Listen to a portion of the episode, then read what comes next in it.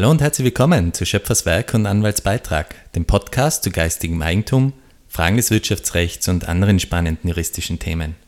Mein Name ist Dr. Johannes Ziller, ich bin Anwalt bei Warbeck Rechtsanwälte. Wir machen heute weiter mit unserem Schwerpunkt Erbrecht und schauen uns das Verlassenschaftsverfahren an. Dazu habe ich mir einen Experten eingeladen, Dr. Jakob Sollereder vom Notariat Siegel und Sollerer in der Museumstraße in Innsbruck. Hallo Jakob. Hallo lieber Johannes. Danke, dass du heute wieder dabei bist. Wir unterhalten uns heute über das Verlassenschaftsverfahren. Ziel des Verlassenschaftsverfahrens ist es ja prinzipiell mal, dass man alle Vermögenswerte, Rechte und Pflichten des Verstorbenen überträgt und damit einfach wieder so ein bisschen Rechtssicherheit hineinbringt. Sowohl die Erben wollen wissen, wie es weitergeht, als auch sämtliche Vertragspartner des Erblassers, seien es jetzt Mieter oder Vermieter, Banken und Versicherungen. Das ganze Verlassenschaftsverfahren führt dann das Bezirksgericht unter Beiziehung eines Notars als Gerichtskommissär. Und da kommst du jetzt ins Spiel. Wie startet für dich das Verlassenschaftsverfahren?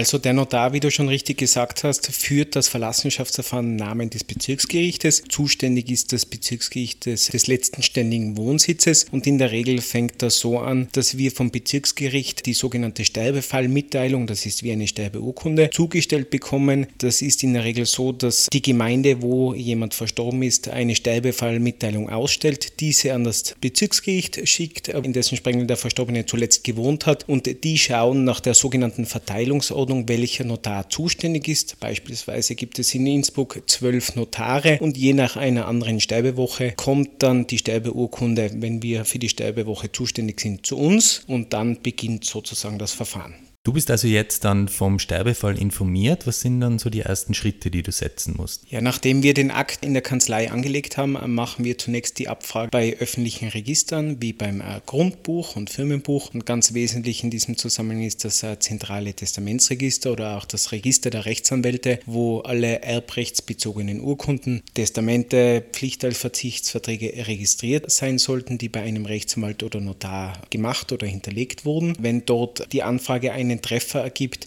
dann ersuchen wir den Notar oder Rechtsanwalt, wo diese letztwillige Verfügung hinterlegt ist, um Übermittlung des Originals dieser Urkunde. Und in weiterer Folge, wenn sich bis dorthin noch keiner der nächsten Angehörigen bei uns gemeldet hat, erfolgt eine Ladung an die letzte Wohnadresse. Da wir ja vorab nicht wissen, wer da ist, also wir kennen den letzten Angehörigen, die nächsten Angehörigen nicht, hoffen wir, dass zu diesem Termin, das ist ein Erstgespräch, man nennt das die sogenannte Todesfallaufnahme, wer erscheint, der uns gewisse Informationen geben kann. Was wird denn da jetzt erhoben in dieser Todesfallsaufnahme? Also es werden zunächst die Daten des Verstorbenen erhoben, wie Name, Geburtsdatum, letzter Wohnsitz, das ist uns schon bekannt. Ob er berufstätig war, ob er verheiratet, ledig war. Es geht insbesondere auch um die Daten der nächsten Angehörigen, Kinder, Ehegatten, Lebensgefährten bzw. der nach der gesetzlichen Erbfolge berufenen Personen, ob letztwillige Verfügungen bekannt sind und ganz wesentlich, was sind die Vermögenswerte, die vorhanden sind bzw. etwaige Schulden. Das heißt, wir brauchen Informationen Informationen, bei welchen Banken der Verstorbene Konten hatte oder Wertpapierdepots, Bausparverträge etc. Und das erheben wir im Zuge der Todesfallaufnahme. Und nach der Todesfallaufnahme ist es unser, unsere Aufgabe, bei den entsprechenden Stellen Erhebungen durchzuführen. Jetzt weißt du dann also schon einmal grob, welches Vermögen da vom Erbe umfasst ist und wer mal so die Leute sind, die als Erben in Frage kommen. Wie geht es dann weiter? Nachdem wir die entsprechenden Erhebungen äh, durchgeführt haben, kommt es meistens zu einer Tagsatzung, also zu einer Besprechung bei uns in der Kanzlei, bei welchem wir die Erben, entweder sind die Gesetzeserben oder Testamentserben und etwaige Pflichtteilsberechtigte zu einem Gespräch laden, um sie über ihre Rechte entsprechend zu belehren. Im besten Fall wird bei diesem Termin auch schon das Erbe angenommen und das Verlassenschaftsverfahren kann im Anschluss abgeschlossen werden. Wenn aber seitens der Parteien noch Unklarheiten bestehen, beziehungsweise die Parteien noch Zeit benötigen, um sich auch über die Aufteilung des Vermögens zu beraten, dann bleibt es zunächst bei diesem Besprechungstermin und es erfolgt einige Zeit später ein erneuter Termin bei uns in der Kanzlei.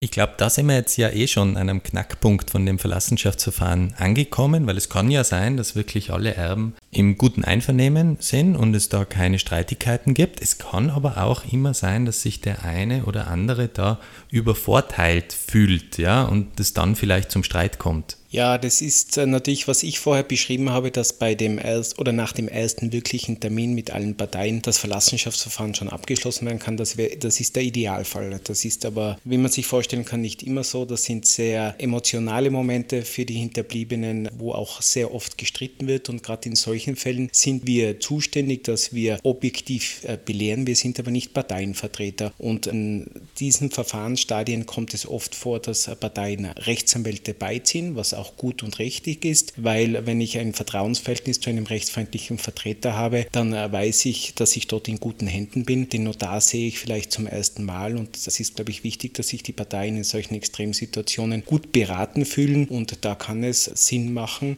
dass man eben seinen langjährigen Rechtsanwalt und Vertrauten zu diesen Terminen beizieht, der einem noch einmal Sicherheit gibt. Am Ende des Tages müssen sich die Erben dann halt einfach erklären, ob sie das Erbe antreten wollen oder nicht. Das ist ja durchaus als Gesamtrechtsnachfolge mit rechtlichen Folgen verbunden. Man bekommt ja nicht nur das Vermögen, sondern tritt ja auch in Haftungen ein. Gibt es da unterschiedliche Varianten bei diesen Erbantrittserklärungen? Ja, also es gibt in Österreich zwei mögliche Arten, wie ich das Erbe annehmen kann. Das eine ist die unbedingte Erbantrittserklärung. Das heißt, dass ich für allfällige Schulden, und das ist ganz wesentlich, auch wenn ich die zum Zeitpunkt der Erbantrittserklärung noch nicht weiß, unbeschränkt hafte. Das heißt, dass das ein gewisses Risiko darstellt, wenn später äh, Schulden auftauchen, wenn ich als Erbe unsicher bin, ob nicht Schulden auftauchen, die höher sein könnten als der Nachlass, der vorhanden ist, dann empfiehlt es sich jedenfalls nur nur die bedingte Erbantrittserklärung abzugeben. Das ist äh, die zweite Möglichkeit. Und der wesentliche Unterschied zur unbedingten Erbantrittserklärung ist, dass ich bei der bedingten Erbantrittserklärung meine Haftung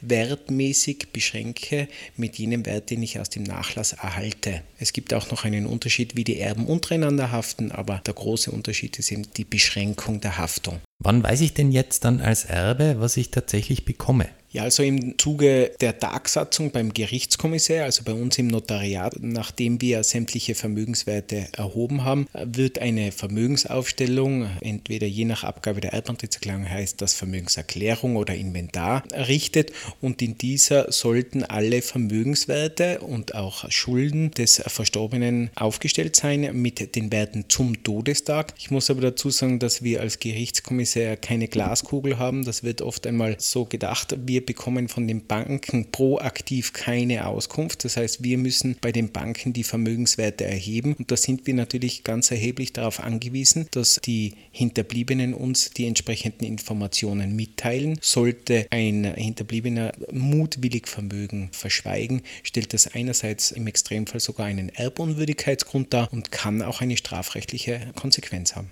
Jetzt kann es ja gerade dann, wenn mehrere Erben vorhanden sind, durchaus Probleme geben, das Erbe genau aufzuteilen. Ja, man denkt jetzt beispielsweise an Eigentumswohnungen, die ja prinzipiell nur zwei Personen als Wohnungseigentümer haben dürfen. Wenn jetzt da drei oder vier Erben vorhanden sind, wie geht man denn mit solchen Situationen um? Ja, Johannes, da gibt es die Möglichkeit, dass man vor uns in einem Protokoll ein sogenanntes Erbteilungsübereinkommen schließt. Das heißt, dass sich die Erben über die Aufteilung Aufteilung des Nachlass oder des Verlassenschaftsvermögens einigen. Das heißt, sie vereinbaren beispielsweise, die Wohnung bekommt der Sohn, die Tochter bekommt einen entsprechenden Geldbetrag und so werden die einzelnen Vermögensgegenstände unter den Erben aufgeteilt. Man muss aber dazu sagen, dass das natürlich nur geht, wenn ein Einvernehmen herrscht. Ansonsten erfolgt die quotenmäßige Einantwortung. Das heißt, die Erben werden entsprechend ihrer Erbquote Eigentümer des Verlassenschaftsvermögens und das kann, wie du schon richtig mitgeteilt hast, bei vielen Gegenständen natürlich nicht wirklich eine ideale Variante sein. Die Eigentumswohnung, da ist es sogar gesetzlich vorgesehen, dass man sich vor der Einantwortung, also dem Abschluss des Verlassenschaftsverfahrens einigen muss, weil es nur zwei Personen ins Eigentum übernehmen können. Aber ganz einfach, auch bei einem Auto macht es vielleicht wenig Sinn, wenn man es behalten möchte, dass dieses ins Eigentum von mehreren Personen übergeht.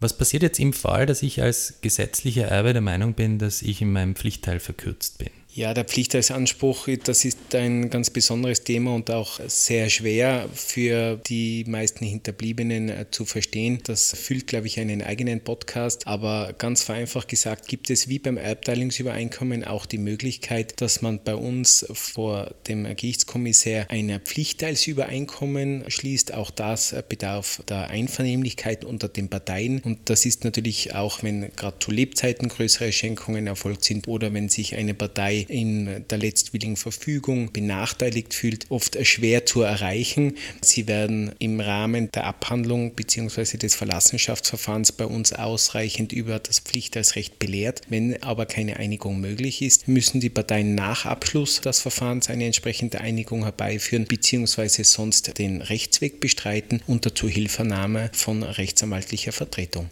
Wann kann ich dann jetzt als Erbe über den Nachlass verfügen? Das kommt darauf an, wie das Verlassenschaftsverfahren abgeschlossen wird. Wenn ein Verfahren so endet, dass es keine Erbantrittserklärung überhaupt gegeben hat, weil beispielsweise die Verlassenschaft überschuldet ist, beziehungsweise die Kosten des Begräbnisses oder die Todfallskosten das Vermögen des Verstorbenen übersteigen, dann sieht der Gesetzgeber ein vereinfachtes Verfahren vor. In diesem Fall ist es nicht ratsam, das Erbe überhaupt anzunehmen. Dann wird gemäß 153 fortfolgende das Verfahren vereinfacht abgeschlossen abgeschlossen. Es gibt einen Beschluss, wo derjenige, der die Begräbniskosten bezahlt hat, über das vorhandene Vermögen verfügen darf. Wenn aber mehr Vermögen als Schulden vorhanden sind, dann ist, äh, wie wir schon besprochen haben, eine Erbantrittserklärung notwendig und das Verfahren wird mit der sogenannten Einantwortung abgeschlossen. Ab diesem Zeitpunkt, sobald der Beschluss, egal ob das jetzt nach dem Unterbleiben oder die Einantwortung rechtskräftig ist, ab diesem Moment können die Hinterbliebenen bzw. die Erben über das vorhandene Vermögen frei verfügen.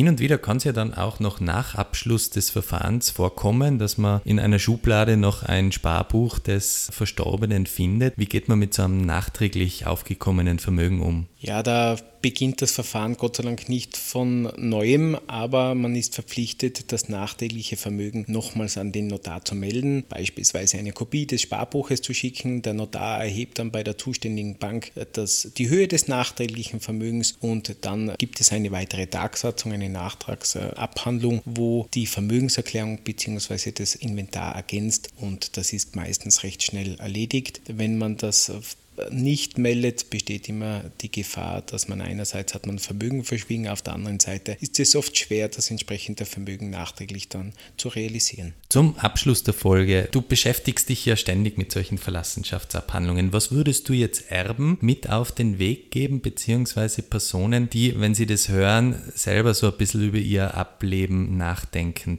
Ja, es ist natürlich nie angenehm, dass man sich mit dem eigenen Ableben beschäftigt, aber sobald man eigenes Vermögen besitzt, sollte man sich einfach Gedanken machen, was passiert, wenn ich selbst versterbe, auch wenn das nicht angenehm ist. Und da empfiehlt sich einfach, sich rechtlich Rat zu holen beim Rechtsanwalt des Vertrauens oder bei einem Notar, die einem da gut beraten. Man kann ja auch Testamente eigenhändig schreiben, nur das ist wirklich gefährlich und ich kann nur davon abraten, dass da oft ein größerer Schaden entsteht. Und das sind Kosten, die natürlich schon vorhanden sind, aber dieses Geld sollte einem äh, wert sein, dass man äh, da eine sichere Lösung findet, weil man dadurch den Hinterbliebenen oft wirklich viel ersparen kann, viel Streit erspart und das ist keine Frage des Alters. Auch junge Leute, vor allem die minderjährige Kinder haben, kann ich wirklich nur empfehlen, sich diesbezüglich zu erkundigen. Rechtsanwälte und Notare stehen dazu gerne jederzeit zur Verfügung.